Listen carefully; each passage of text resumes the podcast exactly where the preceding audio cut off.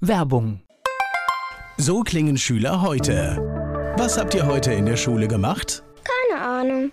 Und so klingt der Speedlearner. Was habt ihr heute in der Schule gemacht? Heute haben wir sehr viel über Afrika gelernt. Soll ich bei den ägyptischen Pharaonen anfangen und bei den Zulu-Kriegen aufhören? Oder interessiert es dich in Wirklichkeit gar nicht? Speedlearning.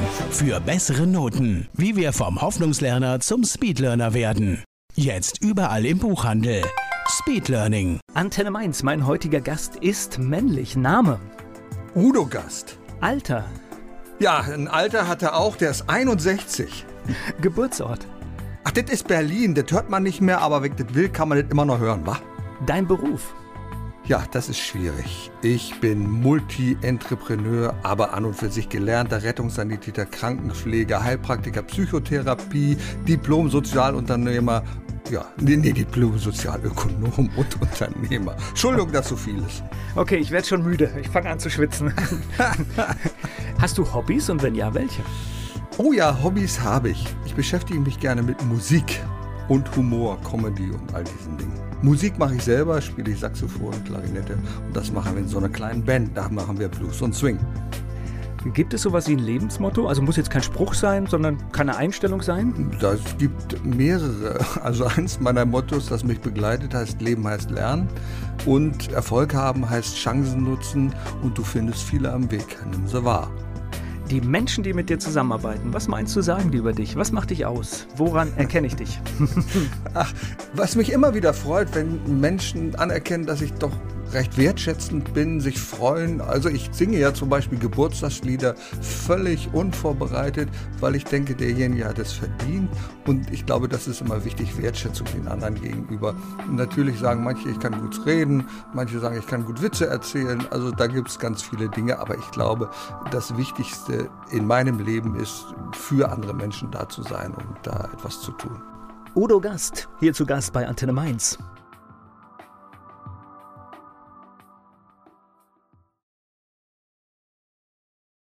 In Berlin geboren mein heutiger Gast, Udo Gast, hier zu Gast bei Antenne Mainz. So viele Berliner, die ich in meinem Leben kennengelernt habe, waren eher so ein bisschen ruppig. Wenn du sie nicht richtig kennst, wirkten sie unfreundlich. Trifft ja Kann auf ich dich auch. alles gar nicht zu. Kann ich auch, kann ich auch. Du. Kannst du auch? kann ich auch. Aber du hast nicht wirklich was davon mitbekommen, oder? Von diesem Schlag, oder? Ich glaube nicht. Ich bin ja nur ganz kurz in Berlin gewesen, bis zum sechsten Lebensjahr. Und ich habe 400 Meter direkt neben der Mauer gewohnt, also auf der westlichen Seite in Berlin-Bukow. Ich konnte da raufsteigen, war da war so eine Aussichtsplattform und da konnte ich die Phobos sehen, wenn die da mit den Schäferhunde lang gelaufen sind. Das war ganz spannend und geprägt wurde ich natürlich auch durch meine Eltern, durch meine Oma. Also ich bin da sehr behütet aufgewachsen. Das heißt, so ein bisschen Kindheitserinnerung an die große Stadt.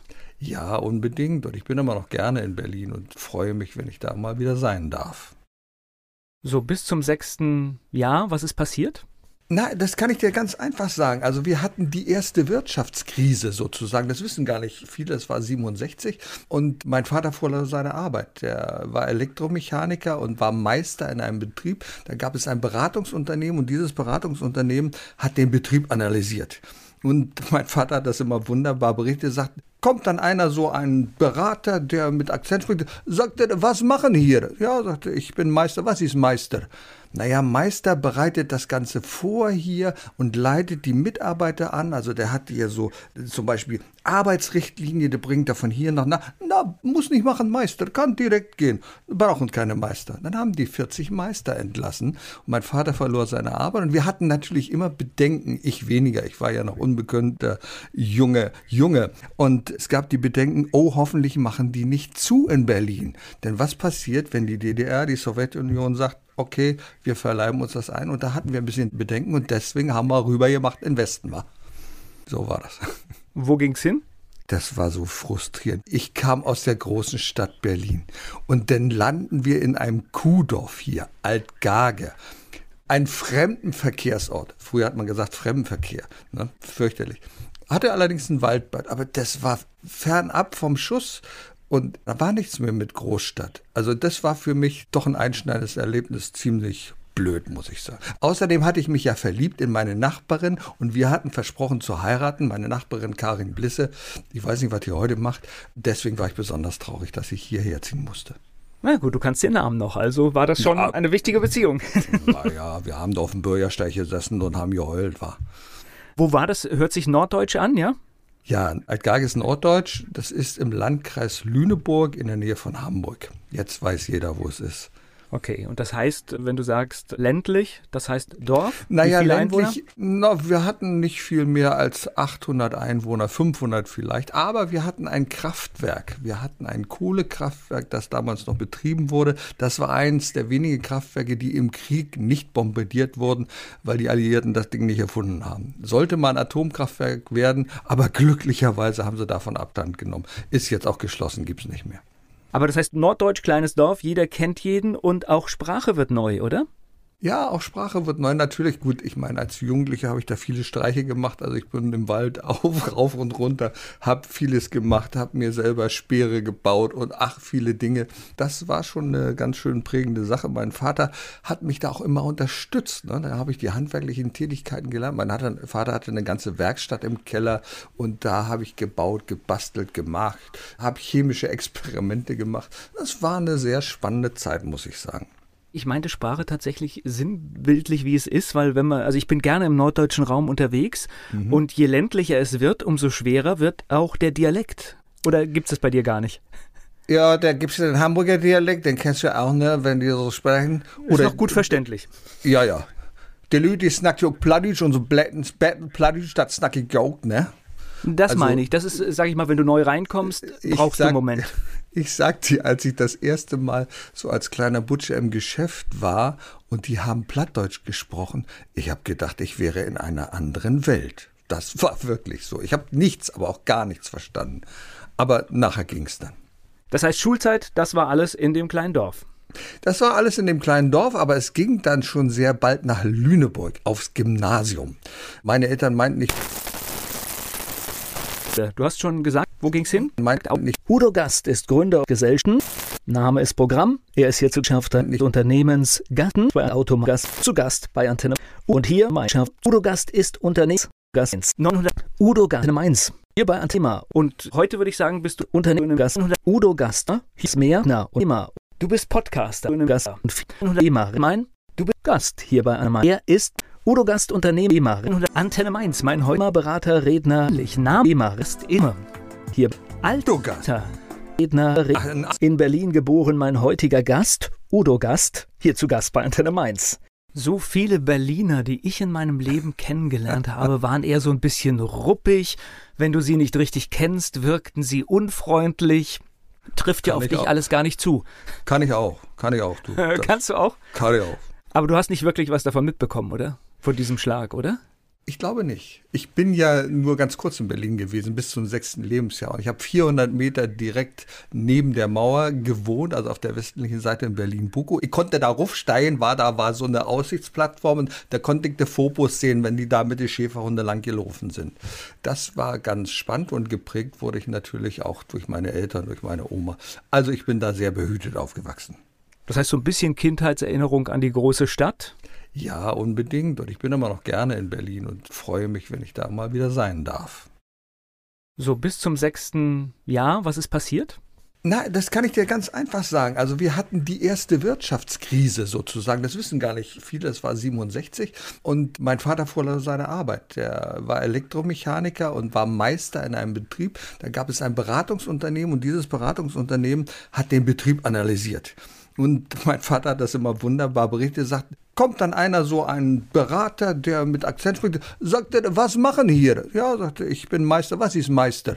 Naja, Meister bereitet das Ganze vor hier und leitet die Mitarbeiter an. Also der hat hier so zum Beispiel Arbeitsrichtlinie, der bringt er von hier nach na. Na, muss nicht machen, Meister, kann direkt gehen. Brauchen keine Meister. Dann haben die 40 Meister entlassen. Und mein Vater verlor seine Arbeit und wir hatten natürlich immer Bedenken, ich weniger, ich war ja noch unbekannter Junge, Junge. Und es gab die Bedenken, oh, hoffentlich machen die nicht zu in Berlin. Denn was passiert, wenn die DDR, die Sowjetunion sagt, okay, wir verleihen uns das ein. Und da hatten wir ein bisschen Bedenken und deswegen haben wir rüber gemacht in Westen war. So war das. Wo ging's hin? Das war so frustrierend. Ich kam aus der großen Stadt Berlin und dann landen wir in einem Kuhdorf hier, Altgage. einen fremden Verkehrsort. Früher hat man gesagt Fremdenverkehr, ne? fürchterlich.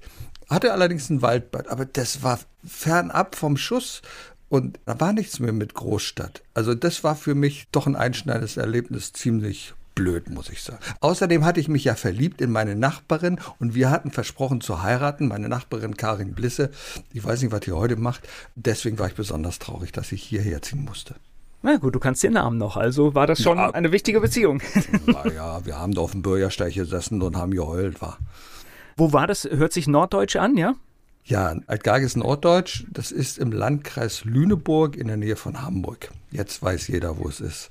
Okay, und das heißt, wenn du sagst ländlich, das heißt Dorf? Naja, ländlich, na, wir hatten nicht viel mehr als 800 Einwohner, 500 vielleicht, aber wir hatten ein Kraftwerk. Wir hatten ein Kohlekraftwerk, das damals noch betrieben wurde. Das war eins der wenigen Kraftwerke, die im Krieg nicht bombardiert wurden, weil die Alliierten das Ding nicht erfunden haben. Sollte mal ein Atomkraftwerk werden, aber glücklicherweise haben sie davon Abstand genommen. Ist jetzt auch geschlossen, gibt es nicht mehr. Aber das heißt Norddeutsch, kleines Dorf, jeder kennt jeden und auch Sprache wird neu, oder? Ja, auch Sprache wird neu. Natürlich gut. Ich meine, als Jugendlicher habe ich da viele Streiche gemacht. Also ich bin im Wald auf, rauf und runter, habe vieles gemacht, habe mir selber Speere gebaut und ach, viele Dinge. Das war schon eine ganz schön prägende Sache. Mein Vater hat mich da auch immer unterstützt. Ne? Da habe ich die handwerklichen Tätigkeiten gelernt. Mein Vater hatte eine ganze Werkstatt im Keller und da habe ich gebaut, gebastelt, gemacht, habe chemische Experimente gemacht. Das war eine sehr spannende Zeit, muss ich sagen. Ich meinte Sprache tatsächlich sinnbildlich, wie es ist, weil wenn man, also ich bin gerne im norddeutschen Raum unterwegs mhm. und je ländlicher es wird, umso schwerer wird auch der Dialekt. Oder gibt es das bei dir gar nicht? Ja, da gibt es den Hamburger Dialekt, den kennst du ja auch, ne, wenn die so sprechen. Oder ist noch gut verständlich. Ja, ja. Die Leute snacken auch Plattdeutsch und so Plattdeutsch, das snack ich auch, ne? Das also, meine ich. Das ist, sag ich mal, wenn du neu reinkommst, brauchst sag, du einen Moment.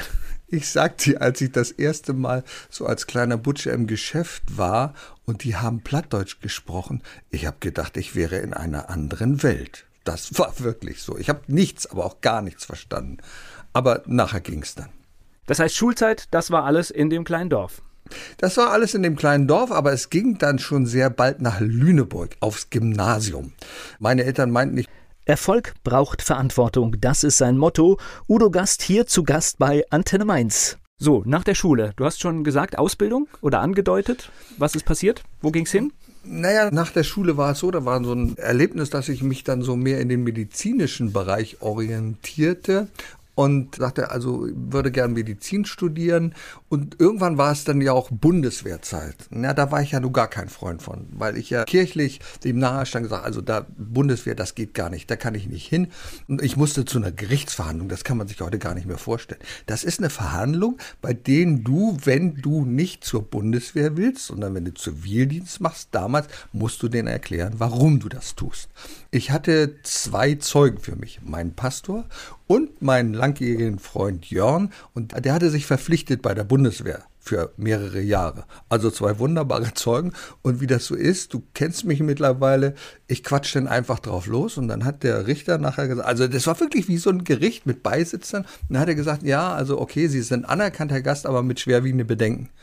Und ich sagte, erklären Sie mir mal. Ja, sagte, das war hier bei Ihnen so flüssig, so angelernt, also irgendwie wissen wir nicht, ob das nur wirklich Ihnen entspricht. Na gut, also dann war das angelernt. Nee, ich habe einfach nur so gequatscht, wie ich das mir dachte.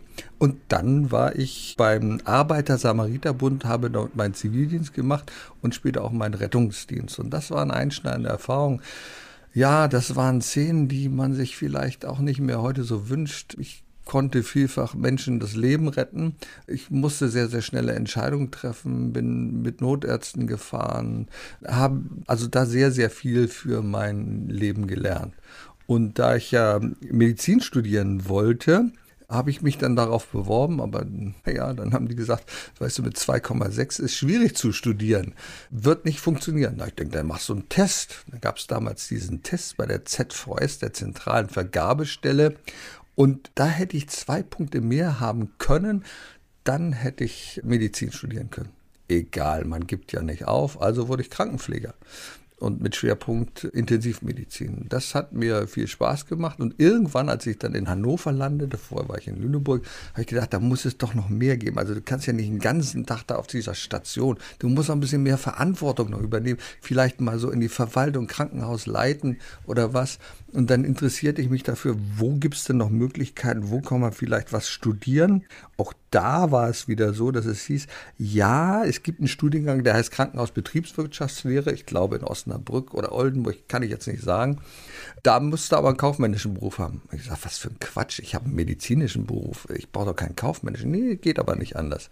Ich denke, das kannst du nicht machen. Wir hatten damals noch nicht das Internet, wo wir googeln konnten, wo wir denn hingehen können. Und so landete ich nach vielen Recherchen in Bibliotheken und ähnlich dann wieder in Lüneburg, wo ich dann den Studiengang Wirtschafts- und Sozialwissenschaften gemacht habe. Mit dem Schwerpunkt, mit der Schwerpunktmöglichkeit Betriebswirtschaftslehre für öffentliche Verwaltung. Da dachte ich, genau das ist das Richtige. Das brauchst du, wenn du ein Krankenhaus sitzt. Ja, aber die Dinge kommen anders. Die Dinge kommen insofern anders, als dass dann ich habe meinen Eltern niemals auf der Tasche liegen wollen, habe gedacht, gut, eine Ausbildung habt ihr mir finanziert, die andere, das mache ich selber. Mein Vater hatte so nebenbei, der kommt ja aus der Automatenbranche, der hatte bei der hier in Lüneburg bei der Coca-Cola gearbeitet, war aber dort Werkstattleiter, mittlerweile technischer Leiter und die hatten Automaten und zwar Heißgetränkeautomaten das war deshalb, könnte man stundenlang erzählen, ich will das mal abkürzen. Irgendwann kam eine Firma, hat gesagt, Herr Gast, wir brauchen Heißgetränkeautomaten. Er hat gesagt, ja, stellen wir zur Verfügung. Frage ich die Leute von Coca-Cola, die haben gesagt, was für ein Blödsinn, wir haben nur Kaltgetränke. Werner, wenn das so sein soll, dann mach du das. Also haben wir nebenbei ein kleines Geschäft gehabt mit Heißgetränkeautomaten. Und ich habe gesagt, Papa, weißt du was? Ich kümmere mich um die Heißgetränkeautomaten, ich repariere die, ich befülle die, du stellst mich an dafür und damit finanziere ich mein Studium. Das ist eine tolle Idee.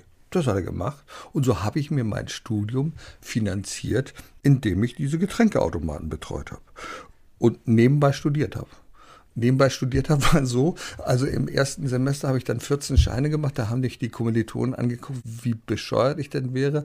So fleißig kann man doch nicht sein. Und ich habe gesagt, wieso? Wenn man gearbeitet hat, kann man auch um sieben aufstehen und kann anfangen zu arbeiten. Das geht auch.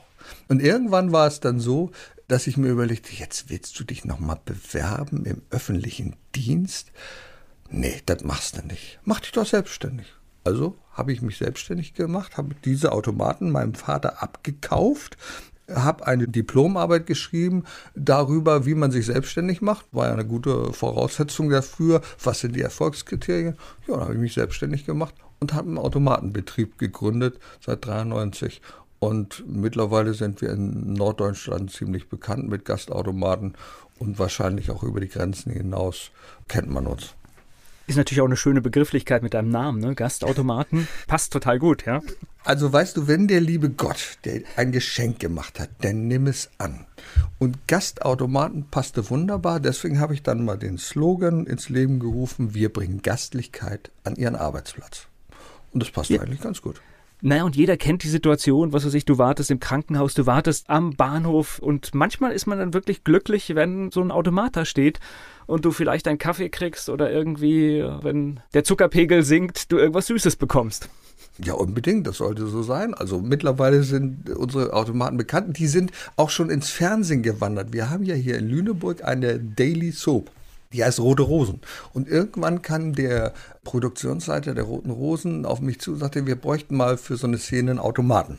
Nun sind wir immer sehr vorsichtig gewesen in der Branche, wenn Automaten ins Fernsehen kommen. Denn du kennst die Serien, die Kommissare treten regelmäßig gegen die Automaten, weil da nichts rauskommt, kein Becher. Und so ist nicht die Realität. Automaten funktionieren und der Kaffee, der da rauskommt, der schmeckt auch fantastisch. Das ist Blödsinn, dass immer wieder Automaten gestört sind. Und um das zu verhindern, gab es natürlich eine Vereinbarung, habe ich geschrieben, okay, alles klar, Sie können den Automaten haben, aber nicht schlecht darstellen. Und dann ist genau das Gegenteil passiert. Es ist immer noch so, mittlerweile haben die den Automaten gekauft, der hat minutenlang eine Rolle gespielt im Fernsehen. Da haben Leute vorgetanzt und ähnliches, also im Clownskostüm. Und das fand ich fantastisch. Also das habe ich bislang noch nicht erlebt. Und sowas macht natürlich dann auch Spaß, wenn du das so machen und kannst. vor allen Dingen ist natürlich auch, sage ich mal, durchaus auch ein komplexes Business. Das heißt, der Automat muss gepflegt werden, der muss aufgefüllt werden. Das heißt, das ist auch durchaus personalintensiv. Da muss immer jemand hinfahren, ne?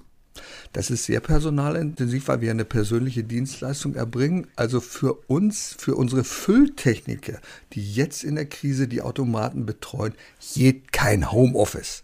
Herr Heil, es geht kein Homeoffice. Wir müssen diese Automaten persönlich betreuen. Da können wir nichts machen. Und wenn uns der Gesetzgeber noch so sehr dazu zwingt, unsere Kunden möchten, dass die Automaten persönlich betreut werden. So ist ja. das nun mal. Also ich bin ein großer Freund. Homeoffice, wo immer es da geht, kann man ja. machen. Ich muss aber allerdings, das möchte ich an dieser Stelle mal nutzen, auch ein bisschen Politikkritik. Ich erinnere mich, dass vor nicht allzu langer Zeit die Hürden für Homeoffice durch die Datenschutzgrundverordnung in Deutschland besonders hoch gesetzt worden sind und wundere mich, dass alle die, die daran mitgearbeitet haben, heute auf einmal große Fans des Homeoffice sind und sie das von jedem fordern, dass es umgesetzt wird. Manchmal, glaube ich, geht da Politik echt so ein bisschen raus aus der Realität. Ja, ja, mein lieber Volker, ich gebe da völlig recht. Was wir vor Jahren noch mit großen Hindernissen installieren konnten, ist heute gehypt und wir müssen es tun. Ja, ist ja auch alles in Ordnung, aber wir müssen uns dann auch wirklich mal davon verabschieden, dass wir alles, aber auch alles regeln können. Und dazu gehört natürlich auch so etwas wie Datensammeln. Also diese DSGVO, die Datenschutzgrundverordnung, die wir vor einigen Jahren eingeführt haben, die hat uns so viel Geld gekostet. Wir mussten unsere Arbeitsabläufe analysieren. Wir mussten uns Juristen zur Hilfe holen ich glaube, den Beratern hat es sehr viel geholfen, dass diese DSGVO rausgebracht wurde. Und auf der anderen Seite, wenn wir uns mal überlegen, wie viel Daten geben wir bei Facebook preis? Es ist unglaublich. Ich google zum Beispiel nach einem neuen Saxophon und habe aber Facebook gar nicht geöffnet. Und auf einmal, ich komme auf Facebook und sehe eine Anzeige von einem Saxophon. Jetzt frage ich mich doch, hm, woher weiß Facebook, dass, dass ich mich dafür interessiere. Also das finde ich schon sehr, sehr bedenklich. Und da frage ich mich wirklich, ob die Datenschutzgrundverordnung da auch alles abdeckt. Also. Und gleich geht's weiter im Gespräch mit Udo Gast. Udo Gast ist Gründer und Gesellschafter des Unternehmens Gastautomaten. Name ist Programm. Er ist hier zu Gast bei Antenne Mainz. Ihr habt die Corona-Zeit auch mit den Automaten genutzt und habt dann wertvolle Gegenstände dort auch mal reingetan. naja, weißt du, so ein Geschäft lebt ja von Ideen, das muss man einfach sagen. Und jetzt stellen wir uns einmal vor, ich habe das nicht verstanden, also ich habe ja nur Sozialökonomie studiert, also kennen so ein bisschen die Gesellschaft. Und jetzt frage ich mich, warum in einer Krise bei einer Viruserkrankung die Leute Klopapier kaufen. Und noch nicht mal eine Magen-Darm-Erkrankung, ne? Wollte ich gerade sagen. es ist keine Durchfallerkrankung, kein Diarrhoe. Also man fragt sich, warum das so ist. Naja, aber es können ja schlechte Zeiten kommen. Und darauf haben wir reagiert und haben gesagt, liebe Leute, wenn ihr auf dem Dorf seid, wir haben so Automaten, die stehen im ländlichen Bereich, wenn ihr auf dem Dorf seid und ihr habt das Bedürfnis, ihr müsst euch nochmal versorgen mit einer Rolle Toilettenpapier, dann haben wir so eine Rolle Toilettenpapier in den Automaten getan mit einem Smiley darauf und das ist super angekommen. Wir haben verschiedene andere Dinge gemacht, die man im Automaten anbieten kann in dieser Zeit. Also da gibt es zum Beispiel ein Regiomaten und da gibt es Eier drin und ähnliche Dinge des täglichen Bedarfs, so dass man sagt, Mensch, wenn denn wirklich das Geschäft mal geschlossen hat, dann haben wir hier die Möglichkeit, uns noch was zu holen. Also da sind wir doch sehr intensiv hinterher ich wohne ja auch auf dem Land und ich habe da auch Dinge gesehen, dass also Landwirte auch angefangen haben, tatsächlich ihre Produkte über Automaten zu verkaufen. Ja. Also das, das gibt es immer häufiger, die halt einfach sagen, sie haben gar keine Lust, also Eier hast du genannt, aber manche machen auch mit frischer Milch, machen die das. Die haben ja. einfach gar keine Lust mehr, ihre Sachen an, an einen Großmarkt zu verkaufen, sondern suchen wirklich die Wege, es direkt zu verkaufen. Und da ist ein Automat eine klasse Sache. Kannst du kühlen, geht 24 Stunden, ist perfekt. Wenn ich heute nochmal nach Altgarge fahre, dann fahre ich durch Neze, ein kleines Dorf, ich sag nicht mal 500 Einwohner. Beim Schlachter steht ein Automat mit Frischfleisch. Das heißt, die Leute stehen Schlange davor. Im Sommer sehe ich das immer wieder abends. Der Automat ist gekühlt, da kann überhaupt nichts passieren. Die Ware ist eingeschweißt, ist völlig frisch und die Leute holen sich aus diesem Automat ihre Wurst, ihr Fleisch, ihre Beilagen, ihre Salatsoßen und ähnliches. Die sind in dem Automaten. Wie fantastisch ist das denn? Ihr habt dann unheimlich viel Bargeld, ne? Ja, das haben wir schon. Also auch da könnte ich stundenlang drüber erzählen. Also Bargeld, man soll das Wort nicht sagen, aber ist eine scheiß schwere Sache. Ich habe ja früher noch mal das, was wir gezählt haben im Automaten, habe ich immer zur Bundesbankfiliale nach Lüneburg gefahren. Und ich habe damals so ein Audi A6 gehabt und wenn ich das Geld eingeladen habe, dann ist mein Audi in die Knie gegangen. Der ist aber richtig in die Knie gegangen, weil Geld ist verdammt schwer. Ich habe extra in unserem Unternehmen mal eine Rutsche gebaut, weil wir zählen in einem verschlossenen und gesicherten Raum in der ersten Etage, da kommt keiner so rein. Und wenn das Geld abgeholt wird, muss es ja nach unten transportiert werden. Und da habe ich auf der Treppe einfach eine Rutsche gebaut und wir sind der einzige Betrieb, der eine Geldrutsche hat. Das heißt, unten fährt der Geldtransporter rein, es öffnet sich, die Türen werden alle abgeschlossen, dass da keiner reinkommt. So, und dann wird das Geld schon seit ach, ganz vielen Jahren, also seit 2001, wird das über diese Rutsche transportiert und direkt in den Geldtransporter sozusagen rutscht das buchstäblich rein. Also meine Frage hat einen Hintergrund. Jeder, der schon mal in den heutigen Zeiten Bargeld einzahlen wollte, mhm. weiß, dass die Banken dich gar nicht willkommen heißen. Also es war unser ganz großes Problem. Ob du es glaubst oder nicht, es will keiner von der Bank Bargeld haben. Wir zahlen monatlich um die 1000 Euro, um Bargeld zu entsorgen. Und das heißt Geldentsorgung. Kannst du dir das vorstellen? Früher haben das 400 Euro Kräfte gemacht. Die haben noch das Geld gezählt, gerollt. Heute ist das überhaupt nicht mehr möglich. Das ist ein Institut, was das abholt. Die wollen kein Bargeld mehr haben, weil es damit zu tun hat, dass es Arbeit macht. Ich glaube, ja. wir brauchen aber gerade von unserem soziokulturellen Hintergrund, wir brauchen Bargeld. Bargeld hat etwas, wir wollen etwas anfassen, wenn wir was übergeben. Wir wollen nicht nur das per Handy machen, per Karte oder wie auch immer. Ich glaube, das ist eine Kultur, die gerade bei uns sehr ausgeprägt ist, denn wir sehen in der nationalen und internationalen Übersicht, dass wir weit hinter anderen Ländern zurück sind. Also Tschechien, Polen oder Litauen da ist Bargeld fast kaum noch vorhanden. Alle Transaktionen werden bargeldlos durchgeführt. In Deutschland sind wir da weit hinterher. Wir wir zahlen immer noch gerne mit diesem Bargeld. Wir wollen das in der Hand haben. Und also ich muss dir ganz ehrlich sagen, mich widerstrebt es. Also ich, ich habe dieses Erlebnis in den Niederlanden, in, in, in jeder Großstadt mittlerweile. Mhm. Du willst einen Kaffee kaufen. Mhm. Einfach to go. Und der kostet drei Euro und du kannst mhm. nicht in Bar bezahlen. Und das macht mich verrückt, weil ich bin natürlich äh, auch lange genug im unternehmerischen Kontext unterwegs und weiß, was eine Transaktion kostet. Ganz genau, das, was eine ja. Transaktion kostet. Da verdienen andere Leute mit, die an und für sich nichts dafür tun. Also die haben nichts mit dem Kaffee zu tun, sondern diese Bezahlaktion, wenn ich meine Karte dahin halte, die kostet Geld. Da verdient eine Bank, da verdient meistens noch eine Zwischenstation äh, dazwischen und, und das widerstrebt mir irgendwie. Naja, nun stellen wir uns vor, dass wir ja sozialverträgliche Preise im Betrieb ermöglichen. Also, du hast gerade gesagt, drei Euro für einen Kaffee. Ey, drei Euro für einen Kaffee. Der Wareneinsatz inklusive Becher liegt vielleicht bei 15 bis maximal 20 Cent. So, und wenn wir den am Automaten verkaufen, dann müssen wir noch immer den Preis eines Automaten rechnen, die Dienstleistung oder ähnliches. Wir verkaufen einen Kaffee am Automaten für 50 Cent. Beim Bäcker nebenan, wo der das aus der Gießkanne rausgibt, kostet er mindestens 1,50 Euro. Das heißt, wir versuchen, sozialverträgliche Preise zu machen. Wenn wir denn auch noch 1,5 Cent mehr oder weniger abgeben müssen von diesem Erlös für die Transaktionskosten, dann macht es keinen Spaß. Und wer fällt hinten runter? Der Mitarbeiter, der muss das dann nämlich bezahlen. Oder es wird auf den Preis dann irgendwie drauf kalkuliert, wo an manchen Stellen geht es nicht. Und jetzt überleg mal, genau. diese große Kaffeekette, da gibt es ja gar nichts für drei Euro, diese große amerikanische Kette. Ich weiß gar nicht, was da ein Kaffee kostet ich weiß gar nicht, welche Sternenkette du meinst da. Also das ja, ich, ich auch nicht. Ich bin nur wieder erstaunt, was da so geht und was Menschen bereit sind, da auszugeben. Und du hast ja wunderschön gerade die Kalkulationen aufgemacht. Und ja, jetzt mag da noch ein bisschen Hafermilch drin sein, aber dann sind wir vielleicht bei 25 Cent. Ne? Aber ich kann dir sagen, woran es liegt. Und ich glaube, das ist etwas, was auch Unternehmen jetzt vielleicht so einen kleinen Tipp geben kann. Wir kaufen emotional. Wenn wir am Automaten sind, dann ist das schon ein bisschen schwierig. Also da ist ein Kaffeeautomat, dann ist vielleicht eine Tasse Kaffee abgebildet, die sieht ganz gut aus. Früher gab es ja nur Produktschilder, da stand nur drauf Kaffee schwarz, Kaffee weiß und so. Das ist keine Emotion. Wir kaufen mit Emotion. Und wenn du zu Starbucks gehst, oh, mir ist ein Name eingefallen, es könnte auch woanders sein, es könnte McCafé sein, es könnte auch sonst XY sein, also wir wollen da keine Werbung machen. Und du gehst ich, ich glaube, ich glaube, wir machen gerade gar keine Werbung.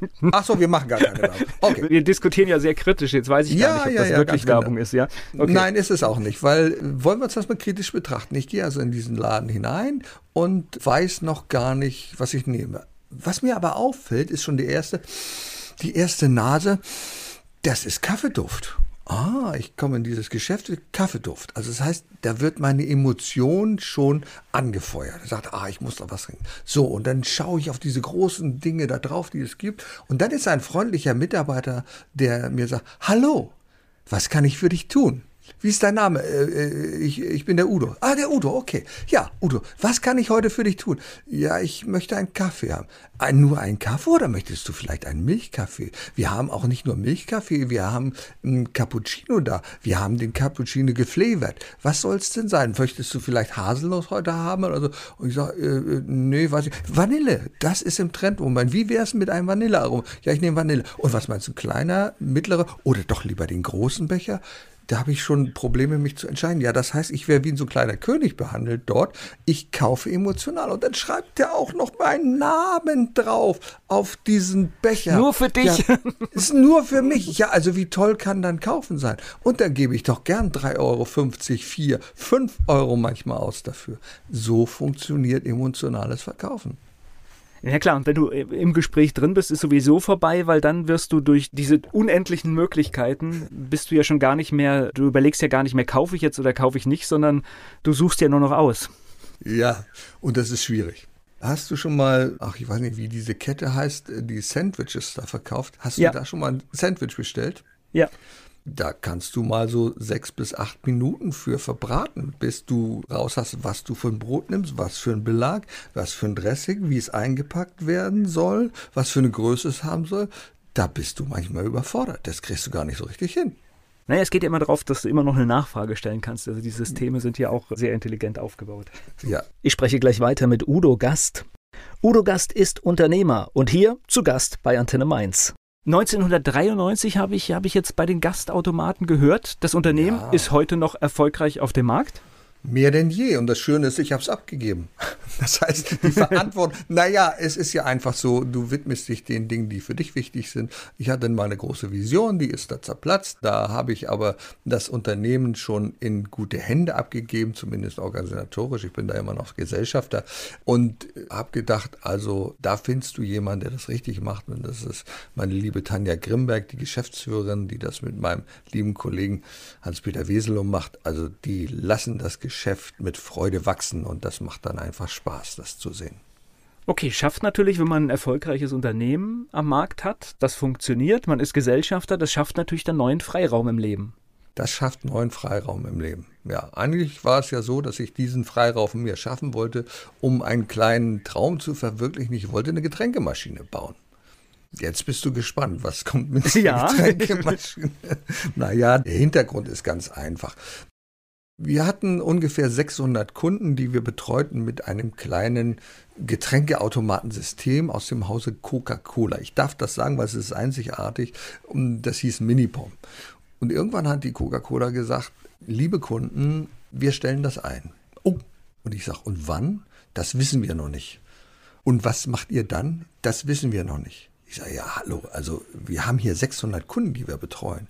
Das ist ein Gerät, das ist an Festwasser angeschlossen. Das ist etwas, was man wunderbar gebrauchen kann, wenn man zum Beispiel ein Büro hat, eine Spielhalle oder wo auch immer. Dann brauchst du nicht die vielen Kisten schleppen. Das ist umweltfreundlich. Du hast eine kleine CO2, also Kohlensäureflasche da drin. Du drückst auf den Knopf, hast ein Getränkekonzentrat und kommt ein wunderbares Getränk raus. Das könnte ja nicht besser sein. Also da muss es doch einen Bedarf für geben. Ja, aber man hat mir gesagt, na, man weiß noch nicht, wie, was man da machen. Wir können ja auf Flaschen umstellen. Ich gesagt, seid ihr bekloppt? Jetzt fahren wir alle Getränke, stell dir vor, am Tag werden da 50 Getränke ausgezogen. Da müssen wir schon mal 50 Getränke am Tag dahin fahren. Das muss verstaut werden. Die Kunden müssen Platz haben, um das zu lagern. Wie soll das funktionieren? Wir brauchen eine Nachfolgemaschine. gab es nicht. Dann habe ich mich umgehört im Markt, geschaut, geguckt und habe dann das eine oder andere gefunden, durchaus in Österreich und so. Aber es entsprach alles nicht meinen Vorstellungen. Und da ich ein sehr kreativer Mensch bin, habe ich gesagt, meine Güte, es muss doch irgendetwas geben, womit man so ein Getränkesystem rausbringen kann. Ja, und da ich da einmal so rumgemäkelt habe an dieser Maschine, schickte man mir dann einen Experten aus Österreich. Der war ein wirklicher Experte, der hat mir die ganze Küche voll gekleckert mit dieser Maschine, immer alles ausprobiert hat und nach Brick Brix-Werten geguckt hat und da wusste ich, ah, der hat Ahnung. Brix-Werte sind Zuckerwerte in einem Getränk. Und wenn sich jemand darum kümmert und an einem Kohlensäuregehalt, dann weiß ich, dann hat der Ahnung davon. Naja, und daraus entstand die Idee, ich sage, ich will doch nichts weiter haben als diese Maschine. Und da sagt er zu mir, na, bauen wir es halt. Ich sage, wieso bauen wir es halt? Wie, wie? Naja, sagt er, ich habe so viele Maschinen da in Österreich gemacht und so. Und er hat ein Netzwerk. Und daraus entstand dann irgendwann die Idee, so eine Getränkemaschine zu bauen. Ich habe mich informiert über den Typen, bin in Österreich gewesen, habe mir alles angeschaut. Naja, das war alles so, ja, könnte was werden. Habe dann sehr, sehr viel Geld in die Hand genommen, um das zu machen, um diese Vision zu verwirklichen. Hab also alles, was dahinter gehört. Wir haben Methoden entwickelt, das abzufüllen mit einer Abfüllanlage und ähnlich. Nur, wir haben uns dann zusammengetan und der war der Meinung, das Geld kann man auch anderweitig anlegen.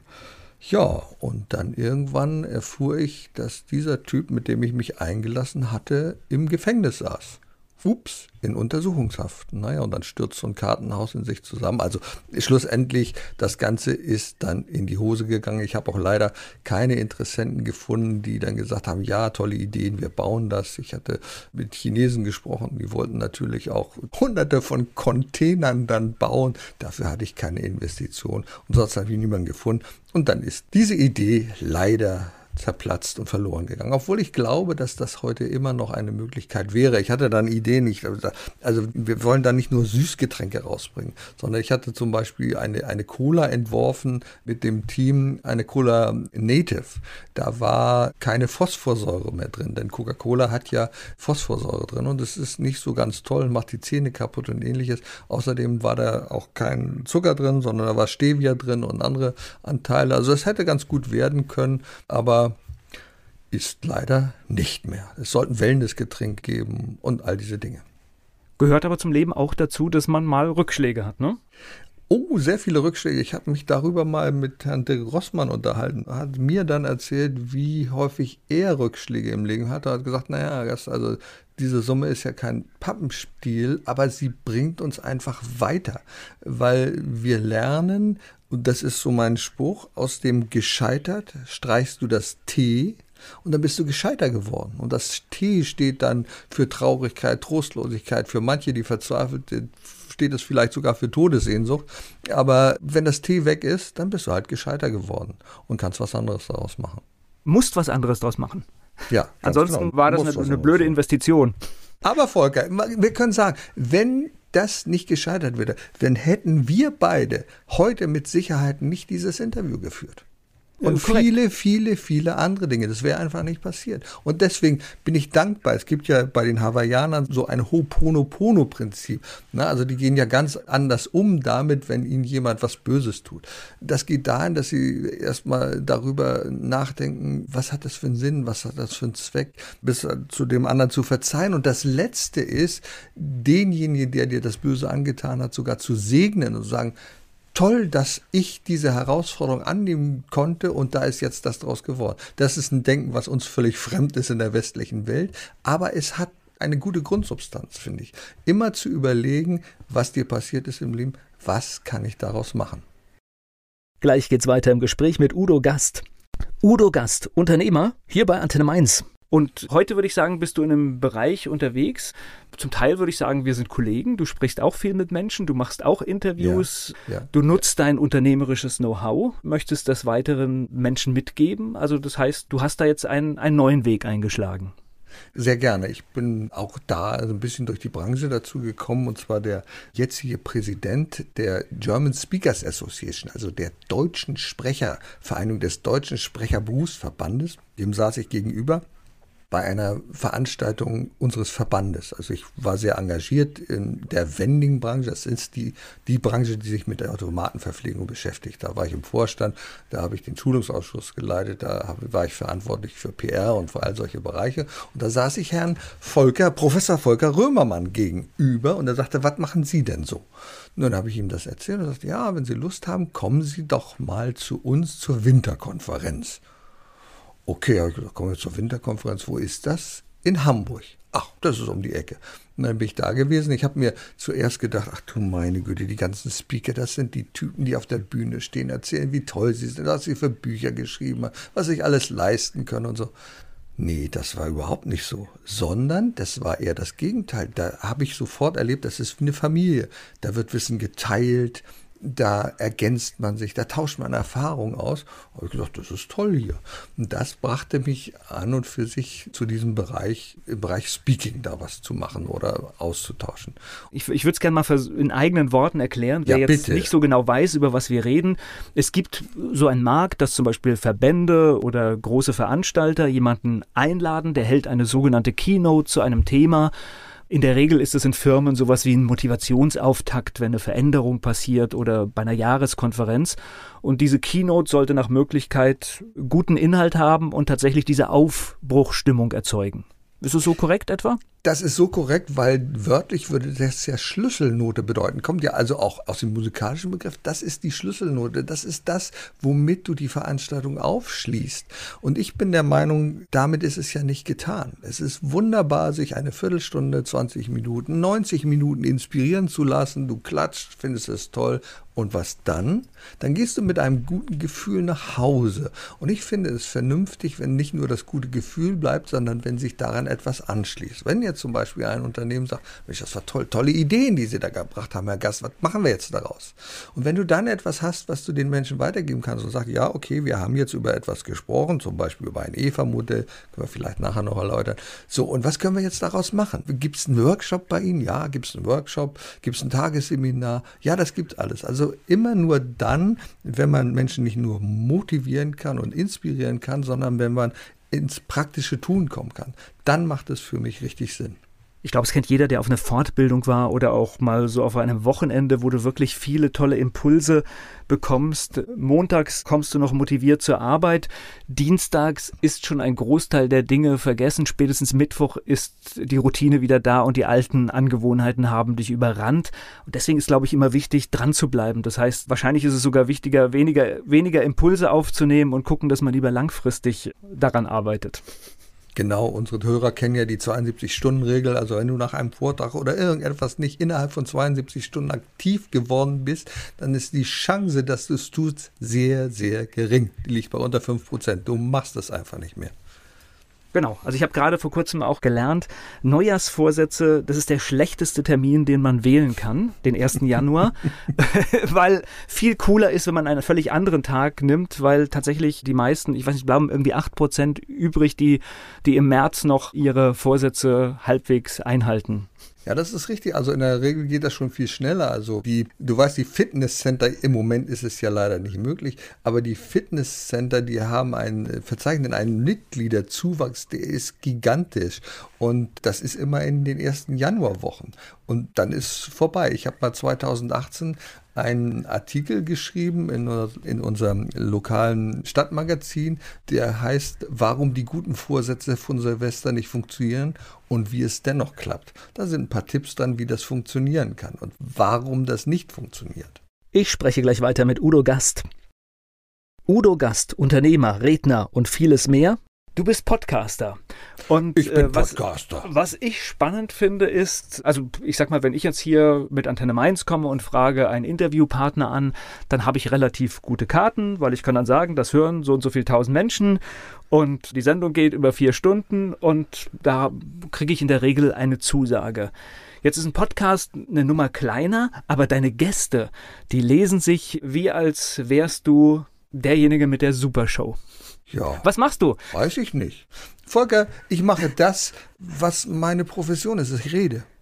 Ich rede mit Menschen, ich rede wertschätzend mit Menschen. Und es geht nicht immer nur, natürlich gibt es den einen oder anderen Interviewpartner, der mich erstmal fragt, Herr Gast, was haben Sie denn für eine Reichweite? Also ich erinnere mich an, an den ich an und für sich recht gut kenne, eine Koryphäe in der Speaker-Szene und ich sage, mein Lieber, ich will den Namen jetzt nicht sagen, aber wie wäre es im Podcast? Und die erste Frage ist, was hast du denn für eine Reichweite? Ich sage, ja, was möchtest du jetzt von mir? Naja, wie viele Abonnenten hast du, dieses oder jenes? Dann weiß ich schon, vergiss mal, muss ich nicht. Es ist aber wichtig, Menschen wertzuschätzen. Und das ist das Aller, Allerwichtigste. Wertschätzung. Also, wenn du mit jemand sprechen willst, dann informiere dich. Was macht er? Was tut er? Was sind seine Hobbys? Also ich recherchiere immer sehr gründlich darüber, mit wem spreche ich da.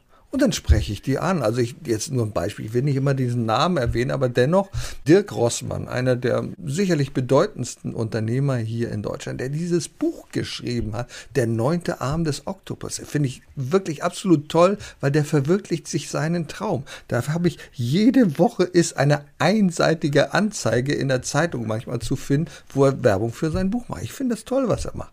So, und ich treffe den in Lüneburg und der sitzt da vorne vor dem Vortrags Saal, ich spreche den an. Warum soll ich den nicht ansprechen? Und ich spreche den auf eine nette Art an. Nicht, ich frage nicht nach einem Autogramm, sondern wir finden ein Thema. Vielleicht ist das eine Begabung von mir. Wenn ich telefoniere mit Menschen, dann gelingt es mir innerhalb kürzester Zeit, manchmal braucht es nicht mal 30 Sekunden, eine wunderbare Basis zu schaffen, weil ich schätze sie wert. Und das machen viele nicht. Bei vielen ist ganz klar, der hat die Absicht, der will das. Aha, ich weiß, darauf läuft das hinaus. Nee, will ich nicht. Ich will sie erstmal wertschätzen, will sie erstmal so nehmen, wie sie sind. Und da gelingt es mir relativ häufig, die Partner zu finden. Gestern hatte ich ein Interview mit Andreas Buhr, der ja auch nicht ganz unbekannt ist in der Branche. Heute Nachmittag habe ich noch ein Interview mit einem meiner Lieblingspräsidenten. Ein Lieblingspräsident, der nicht nur für ein Land verantwortlich ist, der ist für die ganze Welt verantwortlich. Paul Terwall. Paul Terwall, das wird mein erstes Podcast-Interview in Englisch sein. Denn Paul Terwall, der ist Präsident der Global Speaker Federation. Und wir sind uns sympathisch. Wir haben uns mal getroffen auf einer Veranstaltung. Dann waren wir in Namibia zusammen. Da haben wir auch ein spontanes Interview gemacht. Das ist allerdings nicht zu gebrauchen, weil der Geräuschpegel in der Kneipe so hoch war. Das konnten wir nicht machen. Na, und jetzt machen wir heute ein Interview. Ich und glaube, technische Erfahrungen gehören auch dazu, ne? unbedingt. Da hatte ich außer meinem Handy und zwei Lavalier-Mikrofonen nichts dabei. Das hat nicht funktioniert. Aber ich glaube, das ganze Geheimnis ist dabei. Schätze die Menschen wert und hole sie dort ab, wo sie sind. Dann funktioniert das. Ich würde gerne nochmal, weil jetzt ist der Name so oft gefallen, nochmal auf den Namen Dirk Rossmann. Das ist ja wirklich ein super Unternehmer und der hat mhm. natürlich eine Taktung am Tag. Der hat, ich sag mal, was Besseres zu tun, in Anführungszeichen, als sich zum Beispiel eine Interviewsituation zu begeben für eine Stunde. Ich glaube, er hat wirklich einen vollen Schreibtisch und, und, und jede Menge Termine und Entscheidungen zu treffen. Das hat er mir gesagt, Herr Gast, das schafft auch nicht jeder. Nicht okay. nur das, also es war eins meiner schwierigsten Interviews, aber aus folgendem Grund, das kann ich dir sagen. Das ist schon ein bisschen länger zurück und das war bevor sein erstes Buch erschien, dann bin ich auf den Baum geklettert, seine Biografie. Und jetzt hatte ich mich natürlich gründlichst vorbereitet. Ich hatte, ich wusste, wie viele Mitarbeiter er hat und dieses oder jenes. Und ich hatte seine, soweit mir es bekannt war, seine Historie, seine Biografie studiert. So, er hat sich exklusiv in seinem Büro über eine Stunde Zeit genommen für mich und ich stelle die erste Frage aus der Vergangenheit. Und du weißt, was in dir vorgeht, wenn du eine Frage stellst und du hast Pause. Pause drei Sekunden Pause. Drei Sekunden Pause in einem Interview. Kommt in den unangenehmen Bereich. was ist hier los? Und ich merkte, hier stimmt was nicht. Okay, dann habe ich nachgehakt, die zweite Frage gestellt und merkte auch wieder, das passt nicht. Und dann sagte er, Herr Gast, ich muss jetzt mal was fragen. Also diese ganzen Fragen, die Sie mir hier stellen, wenn das um meine Biografie geht, das geht nicht, weil ich habe jetzt im Herbst habe ich Termine mit Lanz, da bin ich in, da kommt mein Buch raus. Ich kann das jetzt nicht alles erzählen. Mein ganzer Interviewleitfaden war darauf aufgebaut. Und kannst dir vorstellen, was in dem Kopf dann vorgeht. Ich dachte, ach du meine Güte, das, das, das darfst du nicht fragen. Ich konnte also das, was ich vorbereitet hatte, in die Tonne kloppen.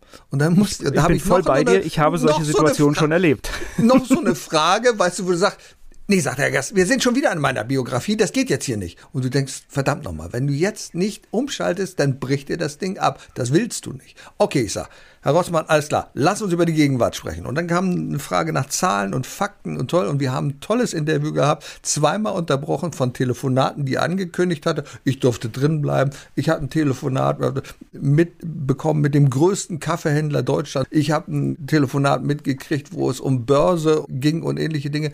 Und das fand ich so fantastisch. Normalerweise, Chefs, die du kennst, sagen, Herr Gast, gehen Sie mal kurz raus. Das macht er nicht. Der hat so ein Vertrauen zu mir und das war auch das Thema. Wo Mitarbeiter Vertrauen haben, da funktioniert es.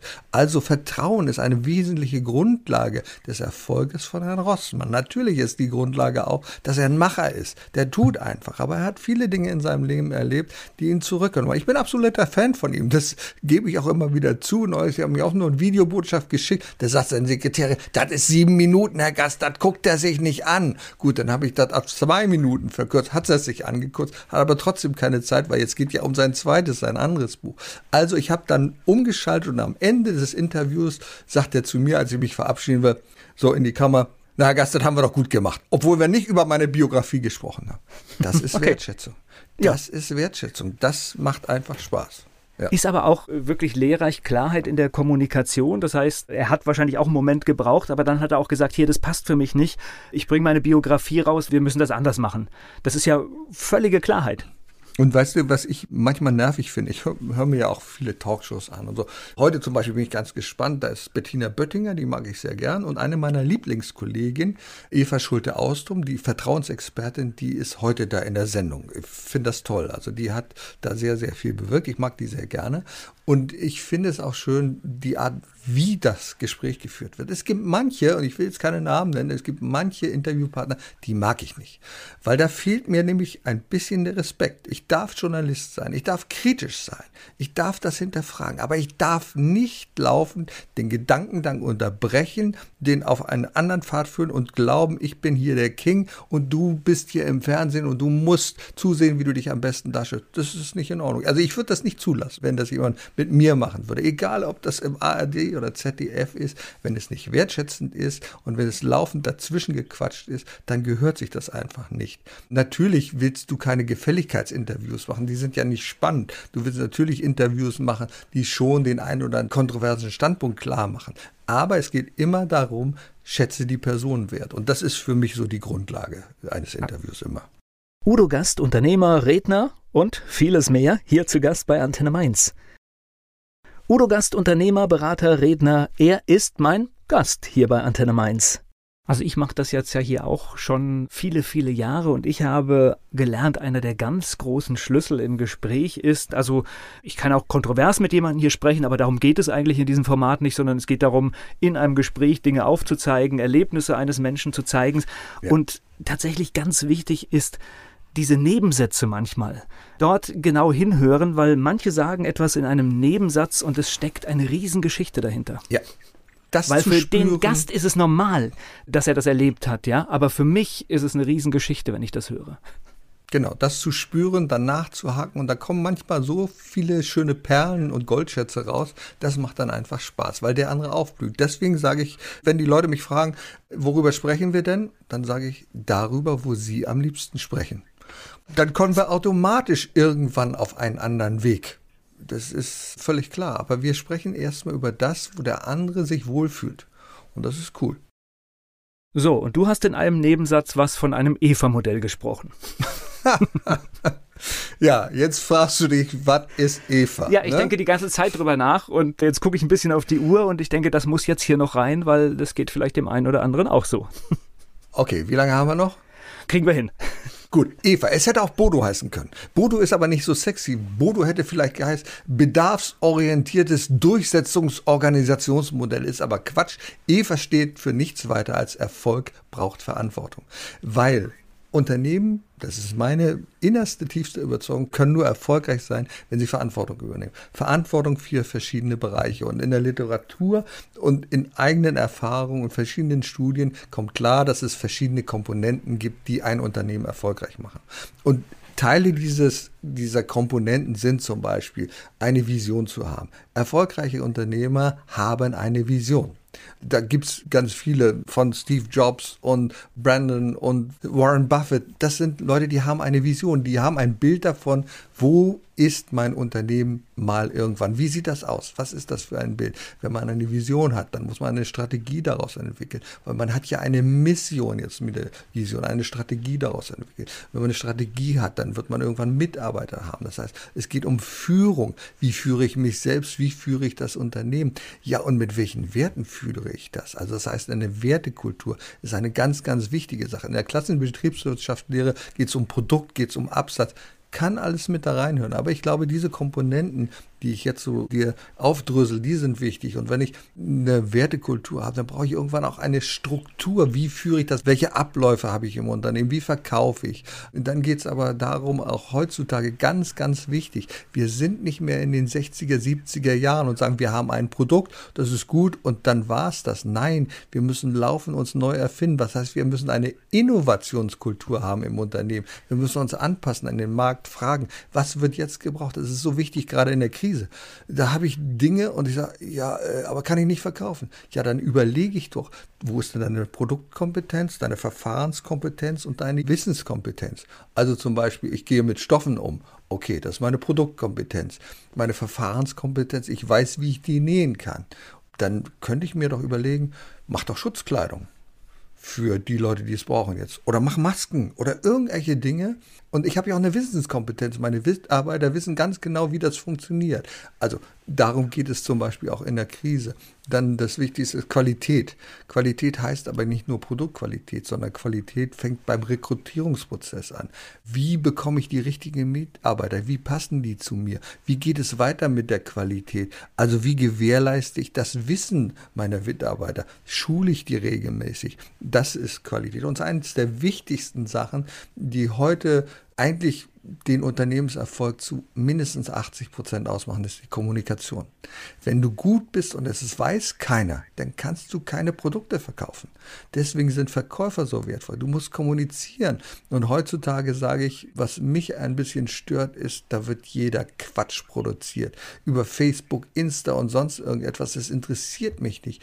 Ich möchte relevante Kommunikation haben.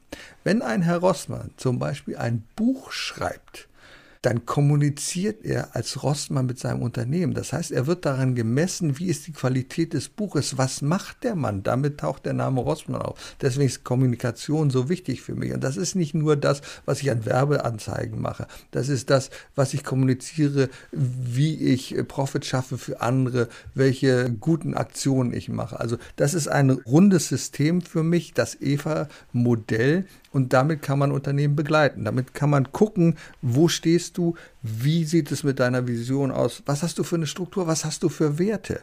Und äh, das EVA-Modell lässt sich ganz gut, so habe ich es ausprobiert, auch in der Krise ansetzen. Dann kann man Ich glaube, gerade in der Krise. Das heißt, wenn du, wenn du Werte hast, hast du ja etwas, auf das du dich berufen kannst. Du hast einen, einen Orientierungsmaßstab, mit, mit dem du handelst und irrst nicht herum.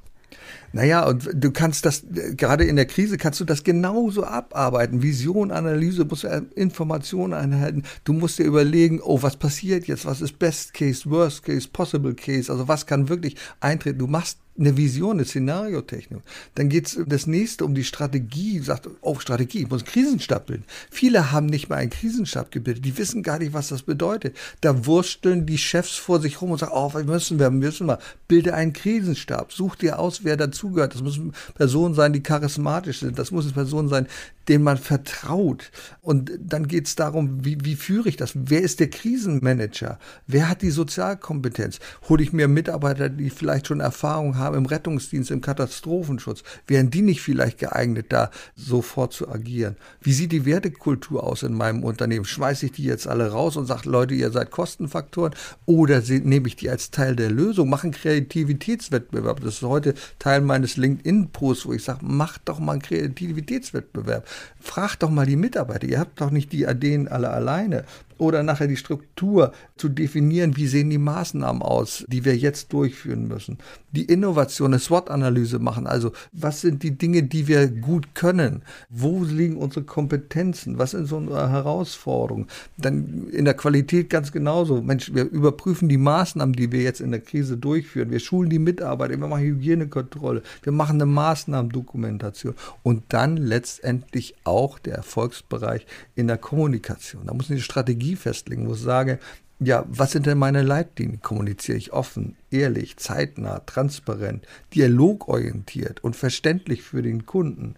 Und das sind so wichtige Dinge und da gibt es eine ganze Menge Benefit, den man machen kann. Jetzt habe ich genug geredet ne, über das EVA-Modell. Oh. Ehrlich war gerade noch ein gutes Stichwort. Das ist nämlich wahrscheinlich auch, gehört auch in diesem Bereich, was Unbedingt. ich immer mehr vermisse, sei es Politik oder auch Wirtschaft, ist auch so etwas, ich nenne es einfach mal Fehlerkultur.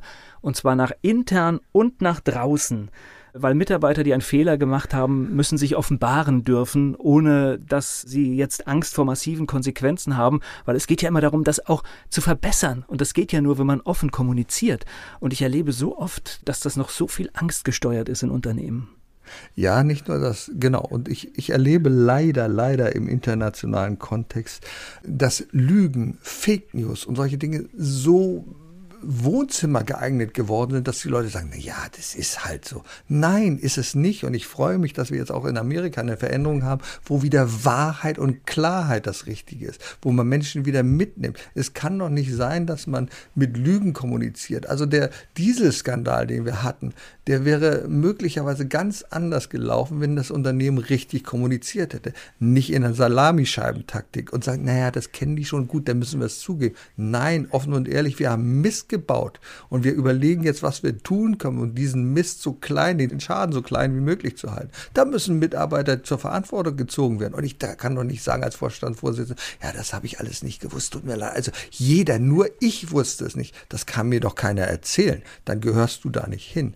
Also ich denke, das ist wichtig, offen und ehrlich zu kommunizieren, weil dir deine Kunden das dann auch verzeihen und abnehmen. Also Beispiel kann ich jetzt aus der Politik fällt mir gerade noch ein, wo ich, wo ich wirklich auch Kopfschütteln, das ist jetzt gerade die Impfstrategie, die wir haben. Da sind auf allen Ebenen Fehler gemacht worden und ich fände es persönlich, mich würde es mehr ansprechen, was weiß ich, wenn die Länder sagen, wir haben den Fehler gemacht, der Bund sagt, wir haben den Fehler gemacht und Europa sagt, wir haben den Fehler gemacht und ab sofort machen wir es besser. Damit kann ich gut umgehen. Ich kann damit auch sehr gut an, umgehen. Weißt du, ich bin ja lange genug im Katastrophenschutz gewesen. Ich war lange genug in Situationen, wo jeder Fehler den Tod bedeuten kann. Also, wo du jemanden intubierst und Schlauch reinschiebst und das machst du nicht richtig und der stirbt dabei oder was weiß ich auch immer. Also, Fehler müssen transparent sein. Und deswegen ist es so wichtig, das zu sagen. Und das andere auf der anderen Seite, was mich ein bisschen, deswegen bin ich auch nicht mehr in die Politik gegangen. Ich war früher mal politisch engagiert, würde das heute aber nicht mehr so tun, weil mir diese Parteipolitik einfach gegen den Strich geht. Immer, weißt du, mit dem Finger zeigen nach Kategorien Schublade auf, der ist SPD, der ist CDU, der ist AfD und wir. Das ist so ein Schubladendenken. Das bringt uns nicht weiter. Es bringt uns aber weiter, wenn wir Fehler eingestehen und wenn wir nicht immer mit dem Finger auf andere zeigen, das hast du verkehrt gemacht. Wir brauchen uns nur jede Diskussion im Bundestag auf. Jeder zeigt mit dem Finger auf den anderen und sagt, das ist verkehrt, obwohl er keine Ahnung davon hat. Bringt uns das weiter? Also irgendwann darf es dann auch so sein, dass eine Diskussion zu Ende geführt wird und sagt, okay, da sind Fehler gemacht worden, geben wir zu, wie machen wir es besser? Aber nicht immer mit dem Finger zeigen und rein in die Wunde das war schlecht. Also wir müssen konstruktiv an unseren Fehlern arbeiten. Denke genau, wenn der Fehler offen liegt, habe ich die Chance, was zu verändern. Wenn ich jemand anderen suche, der schuldig ist oder es von mir wegschiebe, bedeutet es eigentlich keine Veränderung. Genau. Gleich geht's weiter im Gespräch mit Udo Gast. Udo Gast, Unternehmer, Berater, Redner, er ist mein Gast hier bei Antenne Mainz. Ich spreche gleich weiter mit Udo Gast. Zu Gast hier bei Antenne Mainz, Udo Gast. So, wie findet man dich, wenn man dich sucht? Also ich sag mal ganz, das Schöne ist ja, wenn du einfach meinen Namen eingibst. Gib Udo Gast ein im Internet. Da findest du so viele. Ich, es freut mich natürlich. Da findest du Videos, da findest du alles Mögliche. Du kannst natürlich auch Gast www.gast-redner eingeben. Dann bist du direkt auf meiner Seite. Aber die findest du auch, wenn du einfach Udo Gast eingibst. Und das ehrt mich natürlich, dass Google mich schon so renkt und sagt, naja, also Udo Gast, wenn man das eingibt, dann möchten wir auch, dass der ordentlich gefunden wird. Das finde ich schon klasse. Und wie bei den Gastautomaten, auch bei Gastredner, funktioniert das Spiel auch schon wieder, ne? Das Spiel funktioniert immer wieder. Sehr spannend. Ich bedanke mich für die Einblicke und ich habe jetzt die große Hoffnung, dass wenn du wieder auf Bühnen unterwegs bist, wenn man dich sieht, dass es vielleicht auch mal hier in der Region ist und dann nutzen wir die Gelegenheit, dass wir vielleicht das Gespräch fortführen. Das würde mich sehr freuen. Also für Antenne Mainz bin ich jederzeit da, für dich natürlich besonders gerne, denn so ein angenehmes Interview und Gespräch zu haben, das ist nicht so häufig lieber Volker. Ich bedanke mich.